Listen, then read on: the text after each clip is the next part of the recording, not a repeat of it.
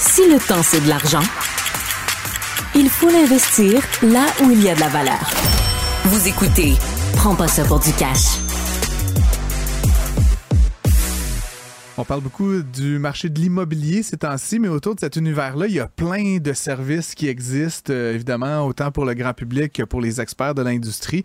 Euh, et on s'est dit, on, on, cherche toujours à mieux comprendre. Donc, on a eu, euh, on a eu la bonne idée, Phil a eu la bonne idée, je vais lever mon Ouais. chapeau, de faire venir en studio l'ex-PDG euh, d'Urban Immersive, euh, qui a tout récemment, là, je comprends bien, quelques jours, quelques semaines, quitté son poste de PDG, de président du conseil euh, d'administration. euh, pour faire quoi? C'est ce qu'on va découvrir avec lui. Ghislain Lemire, bonjour, bienvenue en studio. Ben, merci de m'inviter. Cool. Euh, donc, raconte-nous euh, en quelques Ouais, mots. ben, Qu'est-ce que fait Urban ouais, Immersive pour ça, commencer? OK, ouais, puis on en fait des. on- on- tu vois, déjà le réflexe faut de dire parler au on en passé. fait. hein. Tu sais, c'est assez récent que j'ai quitté, que je suis encore comme. euh, fait ce que Ben Immersive faisait. Faut que je m'habitue. ben, fais toujours. C'est Mais juste toujours, plus là. C'est ça, c'est ça, je suis plus là. Donc, euh, c'est une entreprise spécialisée en photographie immobilière Ouais. euh, qui développe ses propres technologies. Donc, autant au niveau de euh, tout ce qui concerne le contenu visuel, ça peut être la photo, les vidéos et surtout les visites 3D. Ok. Donc, c'est si je recule en 2007, là, quand j'ai fondé la compagnie avec mon frère, là, on avait une vision, là, puis on voulait réinventer la façon dont on visitait les maisons en 3D, puis on a toujours tenu le cap avec ça pour arriver à faire en sorte que Urban Immersive est aujourd'hui un joueur euh, quand même assez important en Amérique du Nord. Après plusieurs acquisitions euh, qu'on a commencé à faire là, dans les années 2019, là, juste avant la pandémie, euh, on je pense que c'est fair de dire que Urban Immersive est un des top 5 joueurs en Amérique du Nord. 10 millions Mm. de chiffres d'affaires, pas loin de 200 employés, euh, principalement sur la côte Est. Les employés, c'est principalement des photographes euh, qui livrent des services de contenu visuel. Donc, quand je dis contenu visuel, c'est parce que je ne veux pas juste inclure la photo. Là. Tu sais, quand on envoie aujourd'hui un photographe euh, sur un- un- une propriété, c'est à peu près une heure. Puis, euh, c'est la photo, visite 3D et surtout plan de plancher. Ce qui est la grosse tendance aujourd'hui en immobilier. Euh, Aux États-Unis, on voit ça de plus en plus. C'est quasiment rendu euh, quasiment obligatoire. En fait, il y a certaines provinces au Canada. C'est comme un plan là, de, les dimensions approximatives. Euh, C'est pas architectural. Là, C'est pas- proche, c'est très Ah précis. ouais, Il y a une couple d'années, les courtiers souvent faisaient venir des, des, des- quasiment des architectes. là, euh, quasiment, là, tu sais, je vois pas. Puis aujourd'hui, c'est fait par des photographes immobiliers grâce à des technologies comme Urban Immersive a développé. Donc, ils prennent des petites caméras 360 là, tu sais, euh, qui sont off the shelf, là, qu'on peut trouver là, chez euh, Future Shop. Ça existe encore, ça? Best Buy. Je pense que c'est Best Buy. Best Buy, maintenant. c'est ça. Je magasine pas souvent. Non, puis il y a Puis- aussi euh, la source. Oui, c'est ça, exactement. Ne pas oublier. Euh, mais donc, ça, c'est ce que fait, en fait, Urban Immersive, euh, ouais, Urban Immersive, ton ancien employeur, entreprise ouais. que tu as cofondée donc il y a 15 ans, comme Je suis tu l'expliquais. ça de même. Euh, bon. Parce que j'étais un employé. Euh, ouais, ben c'est ça. Puis là, j'ai lisé un peu ton parcours, puis même toi-même, tu te décris là, sur le web comme un entrepreneur. J'ai su aussi que tu avais fondé d'autres entreprises avant celle-ci. Tu fais ça maintenant pour prendre ta retraite, c'est ça? Puis euh, t'asseoir sur la plage, faire rien pendant les 40 prochaines années, c'est Ah, ça le j'aimerais plan? ça. ouais? T'as pas l'air- d'être ça dans tes gènes, juste un premier look. Ben, en fait, vraiment, je suis content que tu dises employé parce que chez Urban Immersive, bien que j'ai fondé la compagnie, avec le temps, là, à un moment donné, tu te dilues beaucoup. J'ai fait beaucoup de levées de fonds. OK. qui fait partie des raisons qu'on je vais pouvoir parler tantôt. Là, je, je- suis arrivé à une écœur anti-aiguë de faire des levées de fonds, mais en tout cas, je me suis dilué beaucoup. Tu sais, je suis parti de 50% avec mon frère. À, quand j'ai quitté, j'avais 3% je pense, de la compagnie. Ah ouais. Donc, j'étais vraiment entre un employé, salarié, des avantages sociaux, puis kit. La raison pourquoi j'ai quitté, ça vient d'un vieux rêve. euh, c'est que quand j'étais jeune, j'aurais toujours voulu tu sais, que mon père ait une business. Il y en avait une, il l'a vendue. Mais moi, dans mon rêve, c'est comme je me voyais tu sais, dans une entreprise familiale. Puis là, tu sais, mon fils est un excellent programmeur. Puis euh, il me disait depuis un an, tu sais, moi, bah, je partirai en affaires. Tu sais, Puis là, il me travaillait, tu sais, puis le kit. Puis à un moment donné, écoute, ça, les, ça tout s'est aligné. Fait que je quitte Urban Immersive pour, euh, à 52 ans. Ben, je vais avoir 52 ans le 7 mars. Si jeune. Ouais, start from scratch. C'est Mais vraiment mais start-up. là, écoute bien, 15 ans de ta vie. Moi, moi, je te connais depuis plusieurs années. C'est pour ça que j'ai vu une publication que tu as faite dans les médias sociaux qui m'a beaucoup parlé là, de, du cheminement à comment on arrive après 15 ans de dire, malgré que tu sois un salarié puis tu n'as que 3 de la compagnie est à la Tu bourse. sais ce que c'est, ça, Phil? C'est le plus petit violon du monde qui joue juste pour les PDG salariés. hein, juste- C'est bien dit. mais mais tu sais, tu avais l'air, je vais pas, je vais utiliser le mot soulagé. Mais tu avais l'air à dire, hey, je l'ai amené là, il est temps que je fasse autre chose. J'étais à bout. Écoute, tu sais, il y a, il y a- c'est, euh, puis la pandémie n'a pas aidé. Non. Tu sais, je veux dire, euh, moi, je pense que j'ai à quoi de dur, mais arrivé à la pandémie, puis après ça, le marché immobilier aussi crashé. En tout cas, pour nous autres, là, les maisons à vendre, il y en avait quasiment Il y avait moins de Puis avait une listings, maison à ouais. vendre, elle se vendait quasiment Moins avec une photo de ton, ton téléphone cellulaire. Tu sais, je disais tantôt que Urban Immersive, c'est une compagnie qui, qui fait euh, environ 10 millions de chiffres Un d'affaires. selfie. Ouais, c'est ça que ma. On rit, mais oui. Ouais, Hein? blague. Ouais. Mais euh, techniquement, elle devrait rouler entre 15 et 20 millions de chiffre d'affaires. là. C'est juste qu'il n'y a pas de maison à vendre. Là, ça commence, tu sais. Mais j'étais à bout parce que euh, c'est c'est difficile d'être à la tête d'une entreprise puis de, de- de constamment avoir à gérer avec tous les, les problèmes. T'as beau avoir du monde, j'avais une équipe extraordinaire là, euh, alentour de moi, tu sais, puis c'est vraiment, je pense, c'est un- je peux considérer que c'est un de mes succès d'avoir bâti une, une très très bonne équipe, des gens de passion. Mais veux, veux pas, tu prends toujours ça sur tes épaules. Surtout les levées, les levées euh, de fonds, là, Ouais, puis dans ton Euh, cas, t'en as fait plusieurs. à chaque année. Parce que je je suis très ambitieux dans la vie, puis je voulais toujours comme. J'étais toujours en the edge. Donc la compagnie, elle n'aurait pas être rentable, mais je voulais toujours comme pousser un peu plus les technologies. Donc je gardais des niveaux de dépenses dans le département dev Pour faire un grandir petit peu plus haut. technologie. Mais tu sais, j'avais pas de leeway. Là. Ça veut dire que, tu sais, à un moment donné, si le marché baissait, c'est ça qui est arrivé, OK, il faut que je relève de l'argent. Hmm. Mais on, on avait une bonne équipe, bonne technologie, je réussis à le faire. Mais au bout du compte, à un moment donné, c'est comme, écoute, c'est une entreprise publique. Hein? Fait que tu as de la pression pour performer. C'est pas comme une entreprise privée où c'est que tu te dis, ben là, tu sais, personne qui sait ce qui se passe. euh, ce qui se passe en arrière des communiqués de presse, là, ça regarde personne. Nous autres, c'est pas le cas. Puis après plusieurs années, euh, veux, veux pas, tu te fais une masse d'investisseurs. Ils te connaissent. Eux autres te connaissent tous. Ils ont une personne à connaître. Hein? C'est Justin Lemay. Puis mon numéro de téléphone est dans tous les communiqués de presse. Moi, je peux pas connaître 3000 personnes. Fait souvent, il y avait des investisseurs qui m'appelaient. Ça faisait un an j'avais parlé, deux ans, cinq ans. Ils étaient là depuis le début. J'ai 10 000 actions. Il y a 70 millions d'actions en circulation chez Urban Immersive. J'ai 10 000 actions. Là, j'aimerais ça amener mon propos à. Tu sais, je pense que dans ton communiqué de presse, la ligne ici. Mais ça, j'avais ça constamment. Mais fait que j'allais te poser cette question-là parce que, tu sais, je travaille, moi, puis Phil, même chose, on travaille avec- comme consultant avec plein d'entreprises euh, différentes. Puis, je veux dire, c'est une, une belle entreprise que tu as construite certainement, mais tu sais, souvent, les entrées en bourse, ça se fait des valorisations de 100 millions et plus.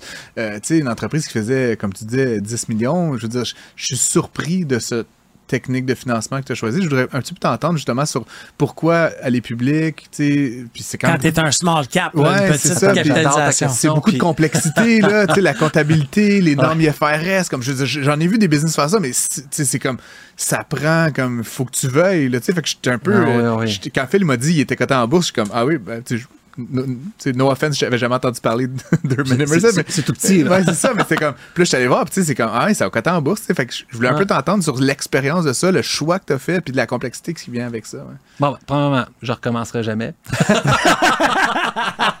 C'est clair. c'est clair. Puis oui, tu as raison. Euh, ce que je peux aussi suggérer à quiconque qui veut rentrer à la bourse, il faut vraiment que tu aies un modèle d'affaires solide, il faut vraiment que tu aies des bons revenus. Mais si tu recules en 2007, 2008, 2009, puis là ici, je ne veux pas rentrer en politique, OK? Mais j'ai mon mot à dire. Il existait par exemple, puis vous avez sûrement entendu parler de ça, les REA. Hum.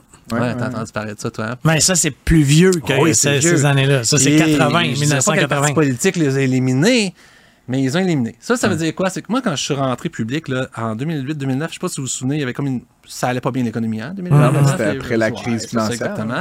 Un des moyens de se financer aussi au Québec, ben, si tu t'inscrivais, si tu allais public, tu étais éligible pour mettre tes actions dans- sous le régime REA. Ça veut dire que les investisseurs investissaient, il y avait un retour d'impôt au même titre que, mettons, avec la FTQ. Tu sais, quand ouais.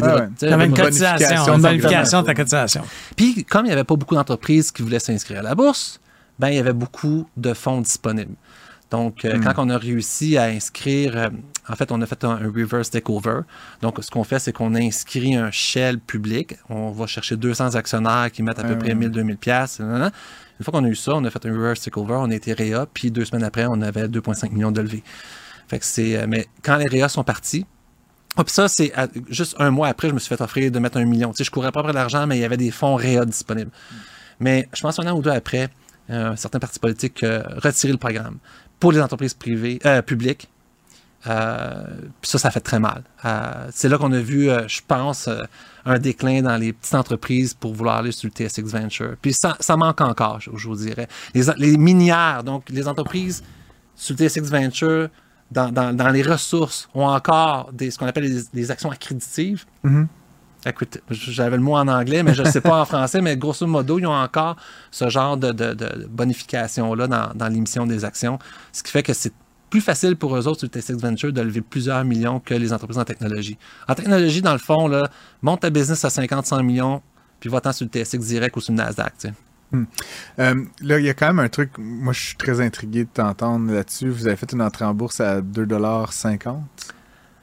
Oh my god, ça dépend si tu regardes le reverse split ou pas. Ça dépend. mais en tout cas, mais- en, dollars d'aujourd'hui. En dollars, oh, hein. ça, je pourrais pas te le dire. Je pense que tu as peut-être raison. selon, Mais- les données du TSX, la valeur euh, avec les actions d'aujourd'hui, je veux Ouais. pas rentrer dans les technicalités là, pour le public, mais mettons, on Ouais, en dehors d'aujourd'hui, ça pourrait être ça. Dans ce ordre de grandeur, 75 cents. ça a monté à 3 piastres, là, en tout cas en Ouais. dollars, toujours en actions d'aujourd'hui. Puis là, à matin, la valeur de l'action... Ah, là, tu tournes le couteau dans la plaie. non, là. non, mais...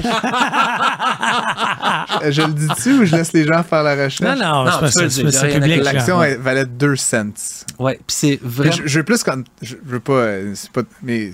Non, vas-y, vas-y. On en a, non, mais tu sais, on en a entendu parler des compagnies là, que- qui sont fortement dévalorisées. Puis tu sais, tu sembles euh, croire que le modèle a encore de la valeur. Oui, oui, beaucoup. Fait que, des fois, ce qui se passe en bourse, c'est pas.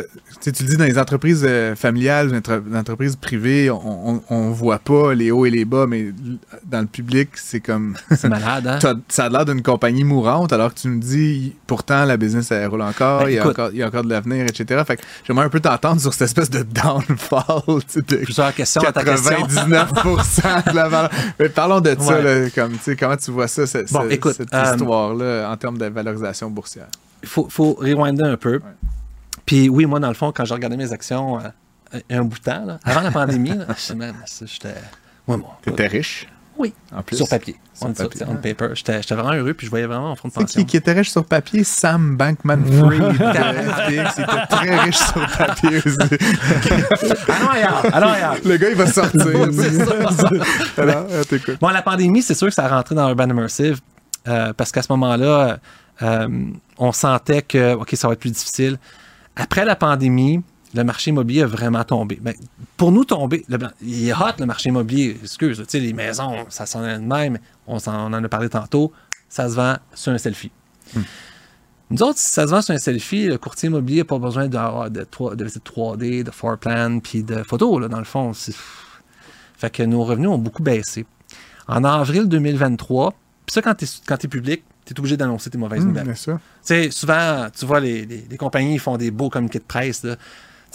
J'en lis des fois, puis je me dis, tu sais, been there, done that, là. Je sais que tu joues du violon à tabarnouche. Mais quand ça va mal, tu joues du violon, mais il faut que tu le dises parce que c'est les, les règles du, du exchange. Fait qu'on a annoncé le 4 avril qu'on était sur bord de fête. Ça, c'est en 2023. En fait, moi, quand j'ai annoncé ça, j'ai fait un communiqué de presse. euh, mon équipe est restée surprise parce que dans le fond, tu sais, c'est comme, écoute, on- je pense qu'on peut encore, tu sais, avoir des chances de s'en sortir. Je dis oui, peut-être, mais regarde, moi, quand je me couche le soir, là, je dors en paix. C'est les règles, on l'annonce. Quand je l'ai annoncé, le stock est parti de 30 cents, qui était déjà dévalorisé. Je reparlerai de la valorisation tantôt. Puis là, il est descendu, je pense, à 5-10 cents. Fait que les gens ont perdu confiance dans le Immersive, mais moi, j'ai fait mes devoirs de fiduciaire pour- au niveau des actions. Ouais. J'ai dit, ça va mal. Ça allait vraiment mal. Je pense à ce moment-là, quand j'ai fait l'annonce, il devait nous rester peut-être un, un mois ou deux de, de cash. Fait que c'est pas beaucoup, ça, pour une compagnie qui a un payroll. euh, imaginez 10 millions de chiffre d'affaires, le payroll, là, ça, ça rentre au poste à chaque deux semaines. Fait que. euh, mais il s'est passé quelque chose de magique. Écoute, euh, j'ai réussi à lever euh, 750 000 avec euh, quasiment un, ange, un investisseur qui, après 30 minutes de pitch, euh, tu tu sais quoi, il dit Moi, je t'aime. J'ai confiance. Je sais pas ce qui se passe. écoute, regarde, C'est pas juste des mauvaises nouvelles. Euh, Peut-être une petite dernière question, Hum. Phil, pour wrap up. Euh, le milieu de l'immobilier, de l'habitation, là, tu sais, c'est comme dans les nouvelles. Puis bon, je sais que tu essaies d'en sortir, mais j'essaie de t'y ramener l'espace euh, d'un petit segment de télé, mais euh, va pas super bien. Là. Tu Ouais. parlais bon, de vente rapide, mais bon, la construction va pas super bien, les prix augmentent rapidement. Si demain matin, je te donnais le, le- le- la job de ministre de l'habitation, tu ferais quoi? Oh my God. euh, mais je pense que le problème, c'est au niveau. si Marie-Hélène Duranceau nous écoute, euh, all the answers are On va pas faire de here. politique, mais c'est- clair. T'as dit que t'en faisais tantôt. Mais c'est clair, je pense qu'il y a une crise du logement. Ouais. C'est ce qui fait que les maisons, tu sais, euh, sont- prennent autant de valeur. Puis, euh, euh, je, je parle pour Urban Immersive en tant Ouais. que tel. là, tu sais, les maisons se vendent trop facilement, donc c'est plus difficile. Mais c'est certain qu'il manque de logement. Puis ça, il faut que ça soit réglé. tu sais. On entend beaucoup parler. T'as euh, pas, t'as pas une baguette magique pour faire arriver ça. ben, j'aimerais ça dire, parce que tu sais, j'ai des amis constructeurs, Ouais. j'aimerais ça dire qu'il y a peut-être un problème de terrain, de disponibilité de terrain, puis de réglementation. Tu sais, on entend souvent parler de réglementation, tu sais, pour avoir des permis pour construire, c'est compliqué. Mais d'abord, ça, c'est- pour avoir des permis pour construire, il faut peut-être trouver le terrain, puis tu t'es battu pour l'avoir, parce que les terrains sont chers, premièrement. Après ça, ben, tu sais, c'est les permis. Il y a beaucoup de réglementation. Je pense que si on veut faciliter euh, la vie aux, aux- aux entrepreneurs pour construire, c'est, ça pourrait régler le problème. Si tu es déjà fini, tu me disais une dernière Ben question. ouais, Ben parce ouais. que écoute, hey, c'est- ça va vite. Mais Mais, ça? euh, Ghislain Lemire, euh, ex-CEO de Urban Immersive, on va t'inviter pour te. Je garde dans la tête que tu te relances, tu lances un start-up. Estate Funnel, c'est des sites web pour courtier immobilier avec toute la lead, le On, lead on gen, invitera. etc. euh, On va le- t'inviter le- pour le ça. père et le fils. Oui, puis à certainement. 52 ans, partir un start-up, ça va être quelque chose. Je lève mon chapeau. Il y a euh, l'expérience en arrière de la Ouais, cravate. avec la puissance de mon fils. Donc l'expérience, et puis ça, on va voir ce que ça donne. Merci, Ghislain. Ah, merci, Ghislain. Merci.